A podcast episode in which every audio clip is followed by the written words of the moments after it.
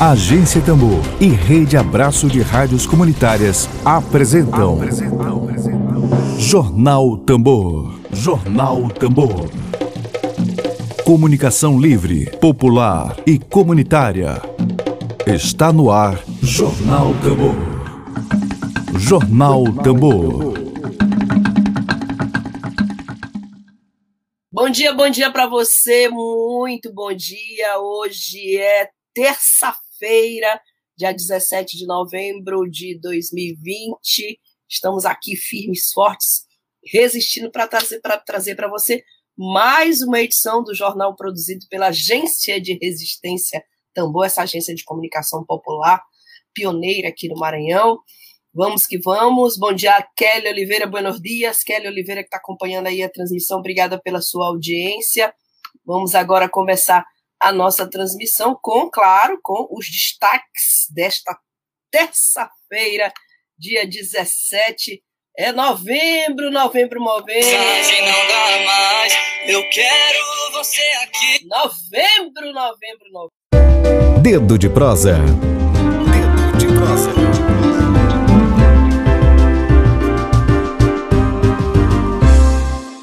Bom, é com enorme prazer que a gente recebe hoje aqui no dia 17 de novembro de 2020, no nosso quadro Dedo de Prosa, o doutor em Geografia. Ele é professor da licenciatura em Estudos Africanos e Afro-Brasileiros e do mestrado em Geografia da Universidade Federal do Maranhão, Sávio José Dias Rodrigues. Querido Sávio, seja muito bem-vindo. Você sabe que a casa é sua. Bom dia para você. Bom dia a todas, né? Bom dia a todos. É uma satisfação né, estar aqui com a Rádio Tambor, com a agência Tambor, e agradecer aí pela possibilidade de falar da, da, da, pesquisa que gerou esse livro. Maravilha. Bom, a gente está aqui com o Sábio hoje e para conversar, claro, vários assuntos, várias subpautas, mas a pauta principal é o lançamento do livro Quem Não Tem é Escravo de Quem Tem, Migração Camponesa e Trabalho Escravo Contemporâneo, que vai acontecer quinta-feira, dia 19, às quatro da tarde, na Semana Internacional Interdisciplinar em Estudos Africanos e Afro-Brasileiros. Sabe, o livro, ele resulta da tua pesquisa, a gente queria detalhes do livro, da tua pesquisa, da tua dissertação, o que, que exatamente, já está com ele na mão aí, pronto, que bom, maravilha, já está tá, olha, já saindo do prelo, capa bonita, né? É, Bela é, capa. É, a capa, inclusive, a capa foi um camarada meu, um amigo de muito tempo, né, o Joaquim Cantanhede, também é jornalista, né? Sim, sim. Ele trabalha com, com, uma agência de notícias lá em Pedreiras, né, o Pedreirense. E aí ele sempre muito solícito, ele fez essa capa aqui que eu acho que retrata bem. Foto dele. Oi? É uma foto dele? Não, não, não é foto dele. Né? Ah, é. é uma ele... arte que ele foi gerando, né? Ele foi construindo a partir de, de imagens diversas, né?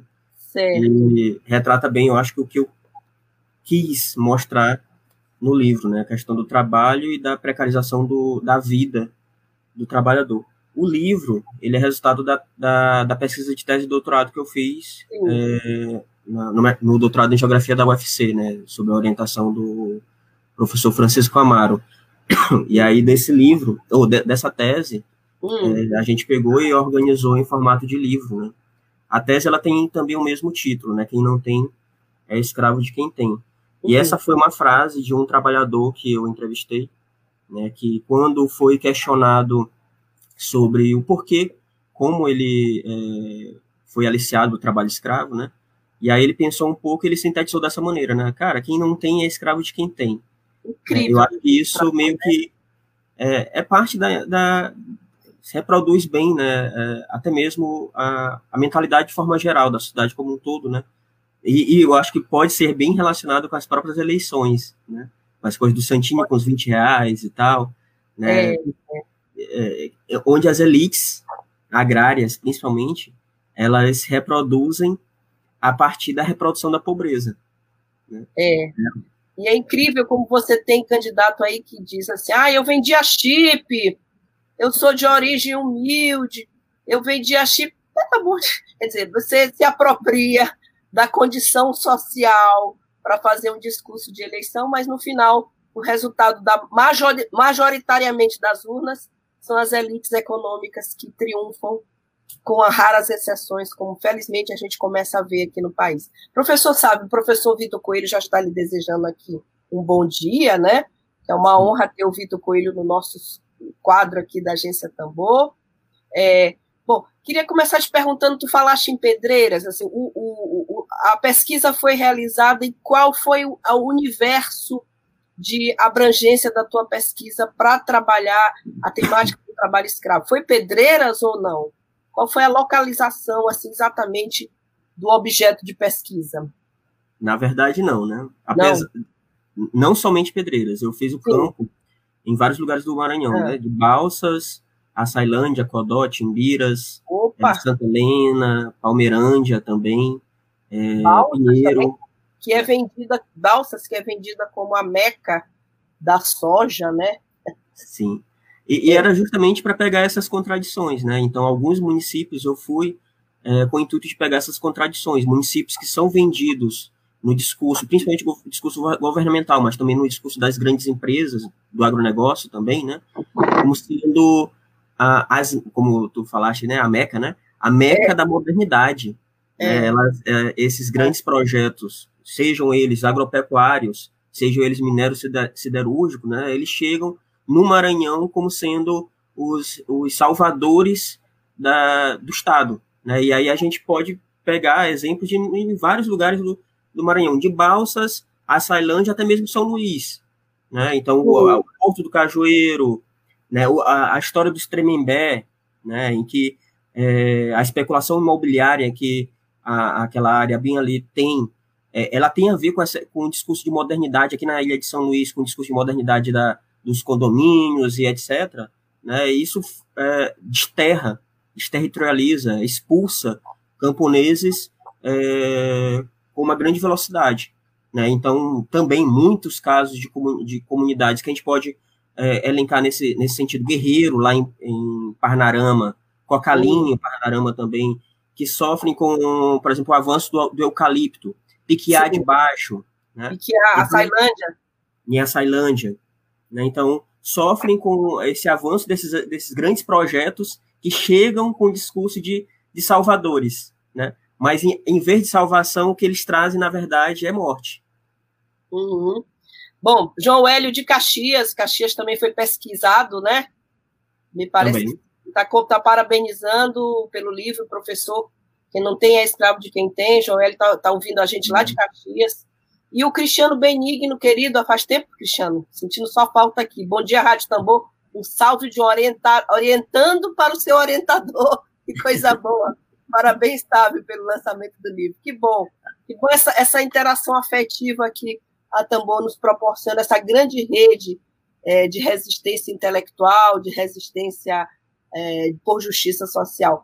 Sávio, é, eu sou jornalista é, há muito tempo, né? Eu sou apaixonada pela minha profissão e eu, desde que eu comecei como jornalista, meu primeiro trabalho, eu tinha 22 anos, eu já fui, comecei como repórter da, da TV Mirante. Desde essa época eu ouço falar que o Maranhão é um estado é, que é um estado de escravidão, de trabalho escravo. Eu tive a felicidade de ter uma revista chamada Parla, cuja primeira edição trazia o professor Alfredo Wagner, dizendo assim: o Maranhão virou um exportador de tensão social.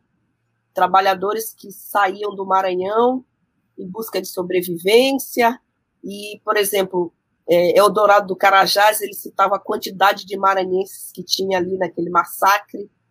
E eu chego a mais de duas décadas e meia como jornalista e continuo ouvindo essa informação.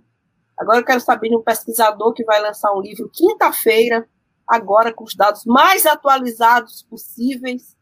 O Maranhão, nós podemos dizer que o Maranhão é o maior estado com é o estado com maior quantidade de trabalho escravo do Brasil.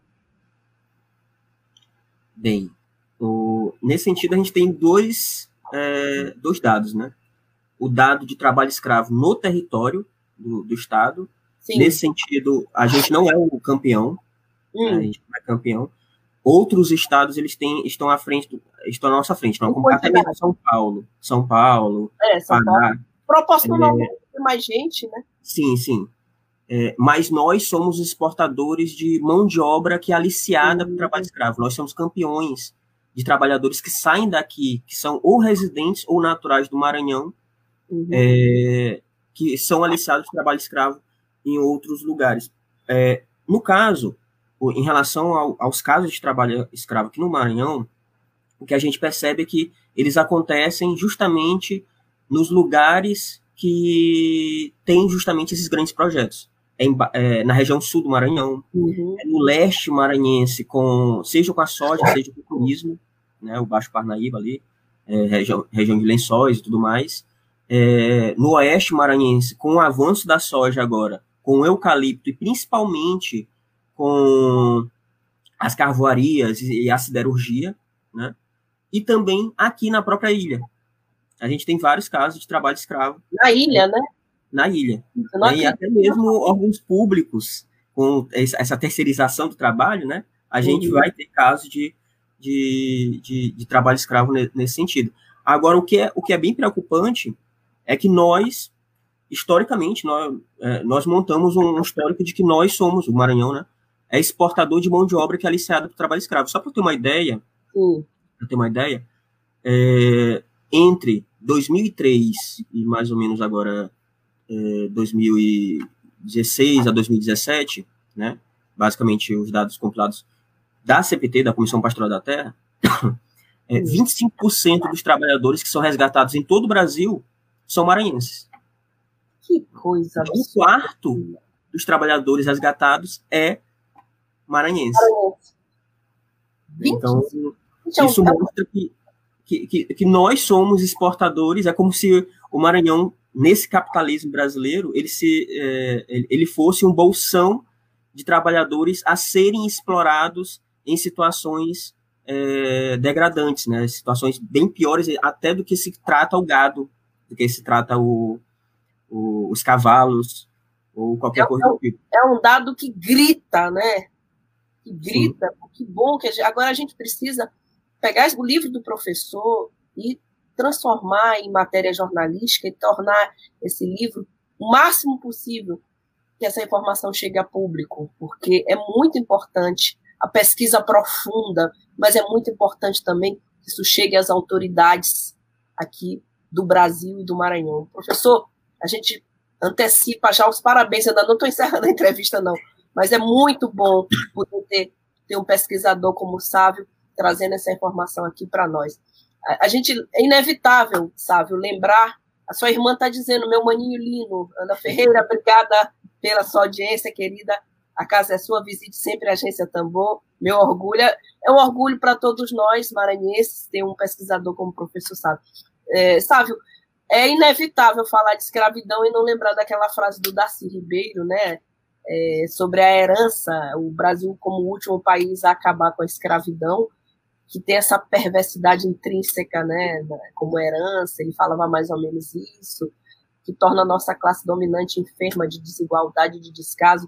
A gente vem acompanhando nos últimos anos, por exemplo, o caso de filho de empregada doméstica, que é praticamente cai de um andar e morre por descaso da elite, de pessoas. A gente vai acompanhando uma série de casos que mostram como a herança da escravidão é perversa. Claro que o teu, o teu trabalho, o meu trabalho, que é focado no trabalho é, em condições análogas à escravidão, mas de qualquer forma é, são pessoas, como tu disseste, quem não tem, é, sobre quem não tem que é escravo de quem tem, na frase muito bem costurada da pessoa que você ouviu. Eu queria te perguntar agora que tu falasses um pouco para nós sobre é, quais as sequelas dessa ferida que sangra aqui no Maranhão, tão grande na tua avaliação, do ponto de vista é, da nossa configuração social? Qual é a avaliação que tu pode trazer depois de um ano ou dois anos pesquisando? É isso? Dois anos? Um ano? Eu tô, eu tô nesse tema desde 2000 e... 2011, né? Desde a graduação. Não, não, 2011 foi quando eu entrei no primeiro doutorado. Primeiro doutorado, já tem outro doutorado. Não, é que um eu, é, eu comecei o doutorado na UFRJ, né? Ah, tá. E aí, em 2013 eu migrei para a UFC. Ah, tá. Então, quer dizer, são nove anos, né, pesquisando um tema, é doutor no assunto. Então, eu queria, claro, a gente tem que ir além da pauta. Assim, eu queria a tua avaliação, quais são as sequelas dessa ferida tão grande que sangra no Maranhão, tão rico ambientalmente falando, é, no Maranhão é, em que 25% das pessoas são levadas para escravizar. Desculpe. Não é Covid, eu fiz o exame. Engraçado que tossiu daí, eu tossi daqui. É, eu fiz o exame e deu negativo. Felizmente é só uma gripe. Vamos lá, eu queria ouvir um pouquinho de ti, assim, além da pesquisa, o que que fica? Você bota o último ponto final na dissertação e o que que fica, assim, para ti, assim, poxa, é uma ferida sangrando no Maranhão, mas ela deixa suas sequelas, claro. Acho que uma coisa que, que ficou assim para mim desde quando eu comecei a acompanhar esse tema, né? Porque a, a, eu terminei a tese e tal, e até hoje eu permaneço meio é, acompanhando tanto os dados quanto as pesquisas nesse sentido. O, o, próprio Cristiano, que colocou o comentário aí, ele é um dos, um dos meus orientandos que uhum. seguem é, essa linha, né? Ah, só uma, uma coisinha, né? um abraço aí pro Vitor, eu trabalhei com o Vitor lá na UFMA de Pinheiro. Né? Um abraço para ele e um abraço para Ana, Ana Letícia. Mas, assim, o que o, o, desde quando eu comecei a pegar uh, os dados sobre esse tema, de quando eu comecei a fazer o campo, né, uma coisa que me marcou bastante é, de um lado, né, dos trabalhadores que sofrem não somente a, o próprio trabalho escravo em si, mas a própria a, a, precarização do trabalho como um todo, né, a naturalização dessa precarização, a naturalização de ser objetificado. Né? Uhum. É, nesse contexto do trabalho escravo, é, o sujeito ele é o próprio objeto. Ele não é vendido em si. Né? Muitas vezes ele, é, é, ele não é vendido em si, né? mas ele é tratado como um objeto, que eu falei ainda há pouco, até pior do que o gado, é, e acaba que cria um, um, um, psicológico de naturalização dessa situação. Então, por exemplo, trabalhadores que são resgatados mais de uma vez, né? uma, duas, três, quatro vezes. Né? Mas por que isso? Né? De um lado, há uma naturalização e uma necessidade. Né? Trabalhadores que, é, é, se continuarem na, na, na, comunidade, no povoado que, que, que, vivem, não vão nem conseguir o, o, o mínimo. Mas quando, é, na busca dessa necessidade, migram, vão para outros lugares e tal, e são aliciados de determinada forma, mas isso ainda é melhor do que ficar na comunidade. Né? Então, esse contexto cria um, um panorama de naturalização por parte do trabalhador. Por parte da, do, do escravocrata, ou por parte do, do, de quem alicia, né, o gato, também gera uma, uma, um, esse, esse mesmo panorama de, de naturalização. Né? Eles veem o trabalhador como sendo aquele, ah, esse daí aguenta, esse daí é negro, inclusive, a maior parte, a grande quantidade de trabalhadores resgatados de trabalho escravo são negros ou pardos, pretos ou pardos, né, na classificação do, do, do IBGE.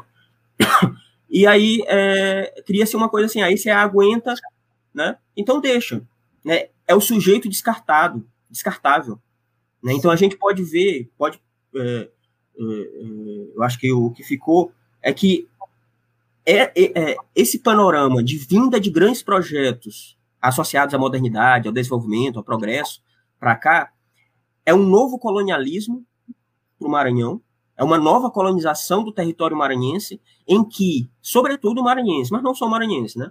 Mas sobretudo o maranhense, é, ele é visto como um sujeito descartável, né? O sujeito que pode ser é, descartável, uma vida descartável, um objeto descartável. É, e aí, quando veio essa fala do, do, do, do trabalhador, né? Eu via eu via isso nessa frase, né? Quem não tem é escravo de quem tem, é, faz parte dessa naturalização que nós mesmos, como um todo, né? Desde o trabalhador ao escravocrata, nós que não percebemos o tema como relevante, né? inclusive com um presidente que diz que o, o, o fazendeiro ele não pode perder a fazenda por manter alguém em situação de, de, de análoga à escravidão. Ora, como assim não pode? a pessoa mantém uma um, um, sujeito, um ser humano, como um animal como pior do que um, um, um animal e ele não pode perder a, a, a, fazenda, né? É um crime contra a humanidade, isso. Né? É um crime, de, de forma literal, contra a própria humanidade do sujeito. Né? É, além de tantas outras leis, decretos, o artigo 149 do Código Penal, é, resoluções internacionais que o Brasil é signatário, né, tantas outras que é, diz que isso é crime. Né, mas aí a gente tem uma, um, uma, o maior mandatário da nação né, dizendo que não pode perder a fazenda o sujeito que é, escraviza alguém no, no, em pleno século XXI. Né? Eu acho é. que é, essa contradição entre modernidade, entre o, o discurso de desenvolvimento, infelizmente a gente tem é, muito associado isso, né, de que o desenvolvimento, o discurso de desenvolvimento desses grandes projetos vão acabar com o trabalho escravo, mas não. Na verdade, é eles, esses grandes projetos, que têm aumentado, por exemplo, os casos de trabalho escravo aqui no Maranhão. Né? É na soja, é no eucalipto, né? é na siderurgia, no próprio turismo. Né? A gente pensa que ah, tá, o turismo sustentável ele não vai manter isso. E tem vários casos de é, trabalhador que não recebe o mínimo. Né? Não está associado a, a, ao trabalho análogo à escravidão em si, né? mas tem reproduzido situações de precariedade do trabalho nessas regiões, por exemplo, em Barreirinhas, Tutóia, etc. É, é, é, incrível, assim, porque a gente é, ouve a tua pesquisa, a, análise com profundidade, falar de humanidade, e é assim, por exemplo, eu acabo de pegar uma notícia aqui do secretário de Indústria e Comércio do Maranhão, afirmando que, como secretário de Estado, ajudei a atrair bilhões e bilhões de investimentos para o Maranhão, gerando emprego e renda, Quer dizer, o discurso desenvolvimentista é o discurso de bilhões e bilhões atraindo renda o tempo todo, e a gente percebe que o Maranhão continua sendo o estado mais pobre do Brasil, a pior renda do Brasil, o IBGE atesta isso há décadas, e se fala em bilhões e atração de investimentos, esse, essa palavra, são palavrinhas mágicas do dialeto, e o humano, ele fica soterrado, né? fica lá em segundo lugar, é um estado, como dizia um, um, um, amigo meu, né? Um amigo meu que já governou esse Maranhão, o Maranhão é um estado rico de gente pobre, né? Rico, rico entre aspas, de população pobre. Professor Sávio, é, quantos quilômetros você percorreu? Dá para fazer essa conta pesquisando trabalho escravo no Maranhão? Você citou aí Balsa, Caxias, é, assim, vários. Quantos municípios, pelo menos, deu, dá para fazer essa conta?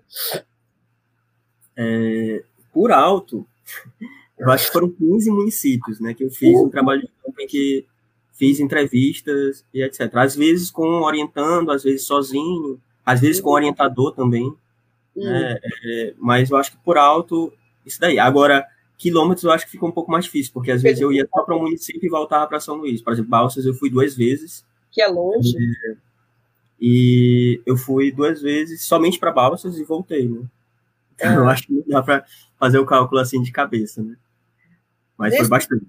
Desses 15 municípios, dessas experiências, dessas histórias de vidas narradas, qual foi a que mais lhe tocou é, a ponto do distanciamento entre o pesquisador e que é difícil a gente manter às vezes a distância entre o pesquisador, entre o jornalista e, e o objeto, do ponto de vista da, daquilo que emociona, daquilo que impacta, daquilo que, que mexe com a gente, qual foi dos depoimentos que mais lhe impactou? É, em, determinado, em, determinado, momento eu fiz o trabalho de campo, é, primeira vez que eu fiz o trabalho de campo em Açailândia, eu fiz com uma outra pesquisadora também que está há bastante tempo, até mais do que eu, uma referência nesse, nesse assunto aqui no Maranhão, que é a Flávia Moura. Professora Flávia Moura. É, e ela estava fazendo também a, a, pesquisa de tese, para a tese de doutoramento dela, né, lá em Açailândia. E eu acompanhei, né, eu fui junto com ela, pude, ela me permitiu isso, e a gente fez o trabalho de campo juntos. E teve um, um trabalhador lá que, de imediato, a gente fez uma entrevista coletiva, né, e ele ficou meio isolado, né, e, e falando muito, né, uma fala bem intensa e caótica, né, aquela fala que a gente vê que o, a pessoa está bem nervosa. Já, né? certo distúrbio já. Certo distúrbio lá, já. E é, ele foi falando que ele não conseguia trabalhar, ele até saiu do quarto dele da casa, ele foi para um quarto mais afastado da casa, lá no final, lá para o quintal, né, ele dizendo que tudo que batiam na porta dele, ele pedia logo para a esposa é, é, atender. Né, o, o, medo era tão grande, tão grande, porque não é somente é, a situação degradante que a pessoa vive, né, isso já é um peso psicológico enorme. Mas após a denúncia, né, muitos escravagistas colocam, começam a pesar né, o seu peso econômico, político, é, e nas instâncias de, jurídicas, né, sobre, sobre o, os trabalhadores. Então ele, ele vivia recebendo ligações de alguém, né, amando do escravagista que ele, ele denunciou, que dizendo coisas do tipo, ah, você, você é, denunciou o patrão, você denunciou o patrão, não falava de forma direta que ia ter alguma consequência física, né? Mas ele sentia isso, ele sentia isso. Então isso fez com que ele cada vez andasse em Açailândia com mais e mais medo, né? E quando ele chegou lá para a nossa entrevista, ele só chegou, na verdade, pensando que é, a, a, a, é, que é, é, é, foi com contato com o pessoal lá do Centro, Centro Maranhense de Defesa da Vida dos Direitos Humanos, Carmen Bascaran, né? Então eles fizeram a intermediação, então inclusive agradeço a eles pela, pela disponibilidade. É, e quando ele, ele chegou lá, os olhos vermelhos, né? É, a, a, a, meio que até os gestos mostrando essa tensão, foi um dos, dos depoimentos que eu acho que mais marcou, assim, mostrando medo, atenção. Teve um, um, outros depoimentos um pouco menos tensos, né? Mas também que eu acho que mostram bem, eu acho que inclusive tu falaste ainda, ainda há pouco sobre a empregada doméstica, né? Sim, mas é. sobre os casos de trabalho escravo que não aparecem nos números, né? É, e aí é uma, um comparativozinho, né? Dos dados da CPT, né, que ela, que ela tem na figura do seu do, do coordenador da, desses dados, o Xavier Plassati, hum. mas ele disponibilizou esses dados para eu fazer a, a, a, alguns mapas e também, também tabular. E aí, 95, nesses dados, mostra que 95% dos trabalhadores que são resgatados são homens, 5% são mulheres. E aí, em determinada oficina que eu fiz em Santa Helena, na Baixada, é, muitas mulheres presentes e etc., elas, logo de imediato, elas negaram. Não, sabe, isso daí tá errado, esse dado bem tá errado. Porque o, o que acontece com as mulheres né, não está nesses dados. Né? E aí, é, muitas começaram a falar. Por exemplo, a, situaçãozinha, a situação que ela viveu na infância, de sair da comunidade para ir viver na casa de determinada pessoa, né? O trabalho, trabalho escravo e trabalho infantil associados. Aí, né? E vários, vários casos assim, né? E às vezes é, a gente até localizava em alguns deles, né? Situações que poderiam ir para além do trabalho escravo e trabalho infantil, né? A exploração sexual, por exemplo, é, e aí, quando eu, quando eu escutei esses casos assim, eu fiquei bem. É, acho que bem mexido, né? Porque são situações que são, inclusive, invisibilizadas. Bastante invisibilizadas. Sem dúvida. Bastante isso. Bom, a gente tem uma grande audiência. Queria aproveitar esse intervalo aqui para dar um. Já, tá no, já estamos nos finais, nos minutinhos finais. Que pena, porque é um assunto que não se esgota e, e é um assunto muito presente aqui na agência Tambor. Bom, nós temos aqui a Silmara Fonteles, é meu, muito meu orgulho esse homem, parabéns. Obrigada, Silmara, pela participação. Bom dia, queridos. Ela diz também, bom dia, queridos, chocada com os dados que o professor Sábio está apresentando. Pode-se dizer que existe uma hipervulnerabilidade do trabalhador maranhense no cenário atual, ainda com a pandemia, né, sabe? Imagina, a situação deve estar bem pior, né? É a pergunta dela. Na... Sim, sim. Eu acho que é basicamente isso, né? Essa situação em que há um empobrecimento grande, dessa, principalmente das populações rurais, né? A expulsão dessas populações e os casos que eu falei ainda há pouco, né? Cajueiro, Tremembé, Cocalinho, Guerreiro, Piquiá, né? É, mostram justamente é, que essas populações elas vivem o contexto do empobrecimento. Então, é um contexto de hipervulnerabilidade, né? Uma criação Sim. de uma vulnerabilidade para esses trabalhadores que, ao procurar novas situações, no, eh, melhores condições, né, acabam sendo aliciados por é, engodos, né, por enganações, principalmente. Obrigado aí a Silmara, Silmara de São Raimundo Mangabeira, né, também. Obrigada, Silmara. Uma, uma região de forte expansão do agronegócio também. É, que bom, essa audiência toda. A, a gente tem também a Leidiane Quilombola, do Moquibon, que está aqui falando, só pelo nome do livro já fiz uma leitura, viajei. Aí ela fica no, no ó, tá comentando, fico pensando no sentimento e reação do pesquisador ao sentir a aflição daquele que sofre opressão. E ela também comenta, só pelo nome do livro já fiz uma leitura, viajei mesmo sem tocá-lo, já quero. Os territórios quilombolas aqui de Serrano do Maranhão. Uhum. A gente está com uma audiência maravilhosa espalhada hoje pelo estado todo. Os territórios de Serrano do Maranhão necessitam de informações deste livro para es, esclarecer os conhecimentos. A Celecina Cabral, parabéns, professor Sábio Rodrigues, meu orgulho, meu melhor amigo. Tão bom ouvir isso, né, Sábio? Sim, obrigado, Celecina. Como, como, diz o Gil, o afeto é fogo e o modo do fogo, é quente. A Simone Silva, é incrível que ainda temos um gestor, foi o comentário que eu fiz, que minimiza danos que o trabalho, os trabalhos escravos trazem à nossa população. Na verdade, eles nem falam em danos, né? Só falam em bilhões, em atração de investimentos em grandes projetos. É só um comentário em torno dessa questão de, de, de gestores, né? É. É, o CODó, né? É, a gente, vários casos de prefeitos que mantiver, que foram, que estiveram presentes na lista é, suja do trabalho escravo, né? Então, os gestores hum. estão participando de, disso. Vou já publicar essa lista aqui no meu blog, o Bulicoso, bulicoso.com.br. Quem quiser acessar, me ajude aí acessando.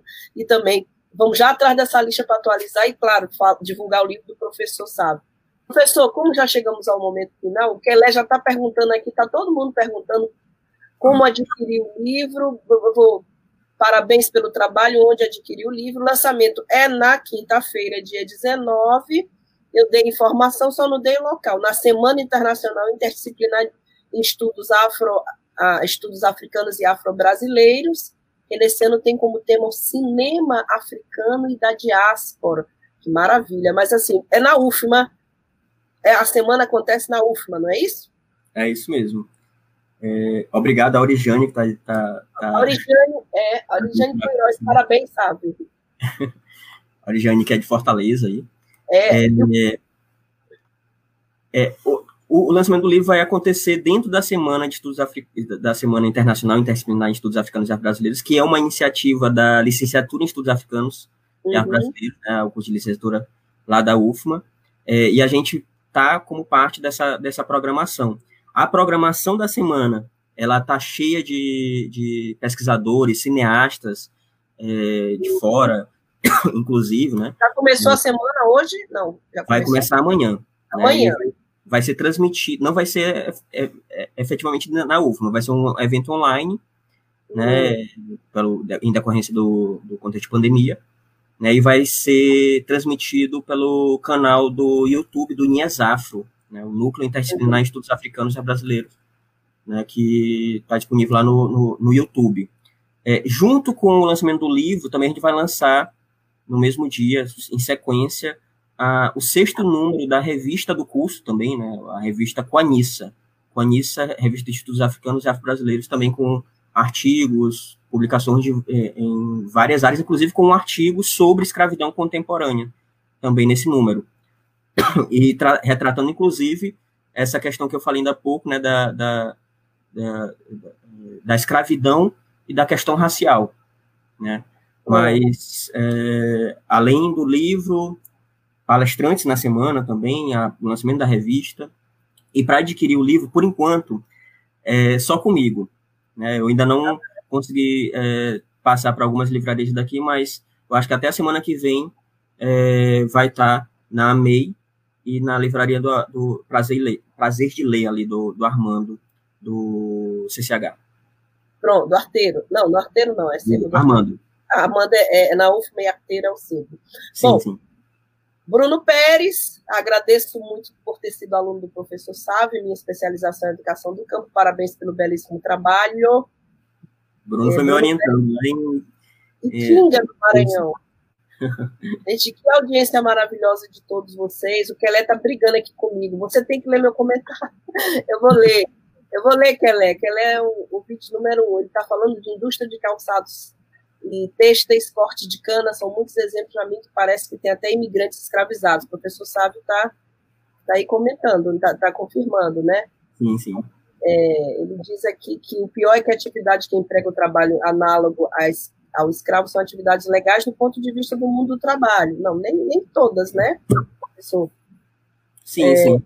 É, e por isso a crime tem que ser confiscada para a reforma agrária no caso de fazenda. Simone Silva, parabéns, amigo Salve. Guarda meu livro, beijo grande, direto de Grajaú. Gente, Grajaú. Do IFMA, do, do IFMA de Grajaú, aí, grande amiga minha. Aline Mendes também, é professora. Aline Mendes, aí é. De compromisso com a Assistente social aí da, da, da sede pop muito bom. Matheus Souza Barros, tá? grande professor orientador, parabéns pelo lançamento de um trabalho tão importante para o Senado. Professor, que audiência fantástica, que livro tão necessário para nós, e para nós da Agência Tambor, esse tipo de pauta que justifica a nossa existência como veículo de comunicação popular, como veículo que prioriza Eula Carvalho, que prioriza o interesse público, é, obrigada, Eula, pela sua audiência, pela sua presença. E a gente queria lhe pedir agora, claro, as suas considerações finais sobre o nosso tema de hoje. Acho que é, primeiramente, né, agradecer novamente né, a oportunidade de falar desse trabalho aqui, né, e agradecer é, principalmente a, a, quem possibilitou que o trabalho finalizasse. Né? Eu sempre costumo falar que, ou seja num artigo, ou seja num livro, né, nunca o autor ele é autor sozinho, né? Sempre é uma autoria coletiva, né? E tem um livro até do Francisco de Oliveira que ele coloca que ele é apenas o oficial de escrita daquele livro, é, mas que é, o livro só foi possível pela coletividade, né? Então, desde as instituições como CPT, como São Pastora da Terra, o MST, a ASEMA, na Assunção, a área de assentamento do Estado do Maranhão, é, o Centro Maranhense de Defesa da Vida, os sindicatos que também possibilitaram também a, a, muitas entrevistas, né? O pessoal lá de Esperantinópolis, de Pedreiras, de Lago do Junco, é, da Copauge, enfim, são as várias instituições que, que o Boquibon também, a Ritinha, professora do IFMA e do Maracanã, é, mas é, são, é esse conjunto de, de redes que possibilita que é, esse livro tenha sido feito, tenha sido efetivado, né? E o financiamento da FAPEMA também possibilitou isso, além de, da, da, das relações mesmo diretas, pessoais, né? Então, esses, essa audiência aí, muitos amigos, orientandos e etc. Eu acho que é esse conjunto de afetos, né, que possibilitou que esse livro fosse realizado, né? Então, agradeço bastante a esse, essa rede de instituições, a rede de afetos, né, e a possibilidade aqui de falar aqui com vocês, né, da Agência Tambor. Sem dúvida nenhuma. Bom, é, essa entrevista ela está sendo transmitida agora pelo Twitter, pelo Facebook, pelo YouTube, e você vai nos ouvir no Spotify. A gente aproveita, é, pede, compartilhem, divulguem. Nós somos um coletivo de jornalismo independente, de jornalismo que não tem rabo preso com ninguém, com nenhum interesse econômico, empresarial, menos ainda interesse político somente da política da justiça social. Professor Sávio, muitíssimo obrigada pela sua presença hoje aqui conosco. Sucesso no lançamento. Esperamos em breve receber o livro também. A agência Vamos Tamor, receber sim. Uma estantezinha na agência Tamor. Vamos voltar em breve. Estamos em nossas casas fazendo a agência Tamor. Não paramos na pandemia, mas em breve estaremos lá na Beira Mar. Esperamos receber sua visita e o livro lá para a nossa estantezinha lá. Receber sim, claro. Muito obrigada a todos e a todas. Vamos encerrar aqui esse é o nosso, nosso dedo de prosa com o Gil falando que o afeto é fogo e o modo do fogo é quente. De repente a gente poderá. Um grande abraço para você, uma ótima tarde. Tchau, tchau. Tchau, tchau.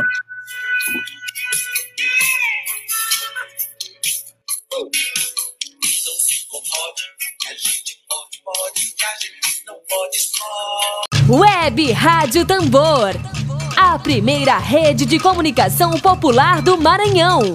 Comunicação comunitária, livre, alternativa e popular.